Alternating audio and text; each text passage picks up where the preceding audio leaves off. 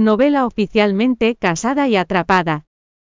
Capítulo 2. Puedo hacerte una pregunta. Esto debía ser un castigo. De hecho, no solo era eso, era pura tortura, nunca en mi vida había sentido un dolor así, sentí como si me hubiera atropellado un tren varias veces cuando Roberto por fin se quitó de encima. Mientras se vestía estaba de espaldas en todo su perfecto y musculoso esplendor, yo me quedé sentada en el sillón sin nada más que un cojín para cubrirme el pecho. Mi ropa estaba desgarrada, y yacía en jirones en el suelo, él caminó a los cajones, sacó una camisa, y me la pasó, me la puse de inmediato. Abotonándola desesperadamente, no tenía pantalones, cuando llegué llevaba un vestido de lana, una prenda de una pieza. Puede que su camisa me quedara grande, pero no podría simplemente salir sin usar nada, y con las piernas descubiertas. Me puse de pie con dificultad, el cuerpo entero me dolía. No tengo pantalones, se volvió hacia mí, y me echó una mirada de fastidio y desprecio. Haré que mi secretaria te traiga unos más tarde. Usamos diferentes tallas, su trasero es más grande que el mío. Veo que eres muy observadora, se abrochó los botones de la camisa, se ajustó la corbata, y luego se encogió de hombros en su saco. Se veía extremadamente presentable como si fuera un hombre totalmente diferente del que se había portado como una bestia hace unos momentos. Se paró frente al espejo, mientras se desarrugaba la ropa, y se abrochaba los puños con cuidado, las mancuernillas brillaron a la luz, y casi me cegaron, Acababa de abusar de mí sin razón alguna, tenía que saber por qué. Entonces, me hice un ovillo en el sillón con las piernas escondidas, bajo su enorme camisa, soy tu tapadera. El reflejo de su lindo rostro en el espejo no mostraba emoción, ni alegría y enojo, la cara de Roberto no siempre estaba inexpresiva, solo ocurría cuando estaba lidiando conmigo. Una vez lo vi charlando con sus amigos, sus brillantes dientes habían estado a plena vista cuando había sonreído, no me respondió así que tomé su silencio como un sí. ¡Qué sorpresa! Habíamos estado casados por seis meses, ni siquiera había dado un pelo por mí, no le interesaban las mujeres en absoluto, entonces ¿por qué me había tratado así hoy? Era porque había arruinado su momento con Santiago, no tenía otro desahogo para sus deseos, por eso, me había usado. No tengo amigos homosexuales así que quedé bastante intrigada por todo el asunto. Roberto, los hombres como tú también desean a las mujeres. Hombres como yo por fin decidió hablarme, era un tipo superficial, se estaba tomando todo el tiempo del mundo con la corbata, con lo que se estaba tardando podría haber hecho una llamativa prenda floral de origami. No te juzgo ni nada, solo siento curiosidad. Me estás llamando gay por fin se dignó en concederme una mirada.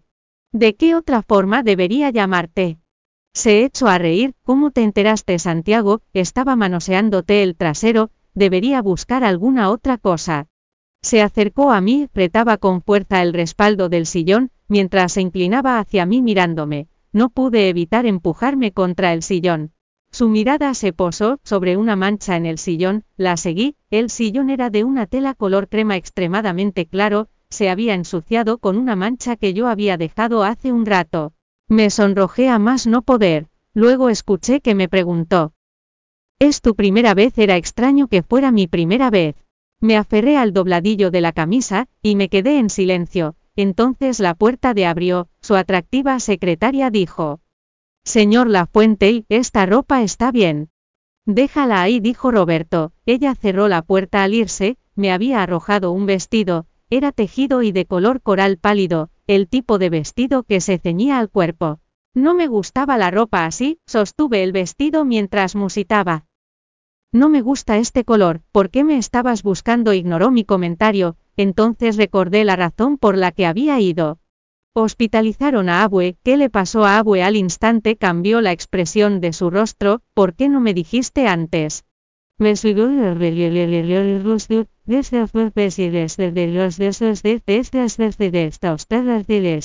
Después de ponerme el vestido lo seguí tambaleando. En cuanto salimos de la oficina, nos encontramos a Santiago. Roberto le dijo algo en voz baja, mientras yo me quedé parada desesperanzadamente a una distancia segura de ellos.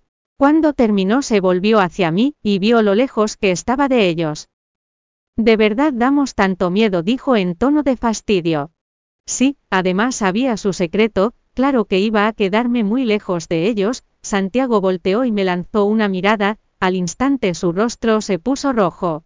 Ese muchacho de verdad se sonrojaba con facilidad, parecía que en estos tiempos la mayoría de los chicos guapos eran gay. Qué lástima, ¿qué harían las jóvenes solteras?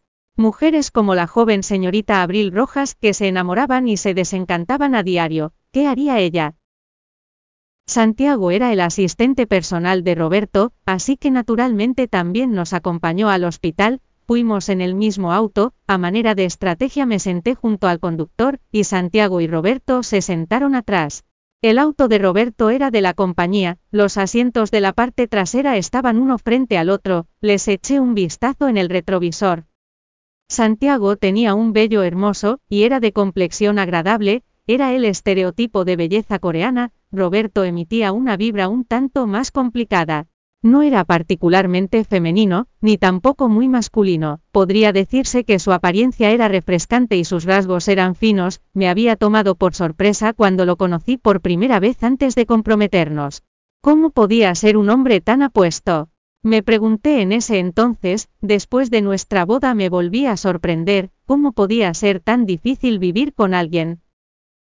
Parecían la pareja perfecta, uno hermoso el otro apuesto, es una vista placentera, sin importar cómo una lo viera, de repente sentí una patada por detrás de mi asiento.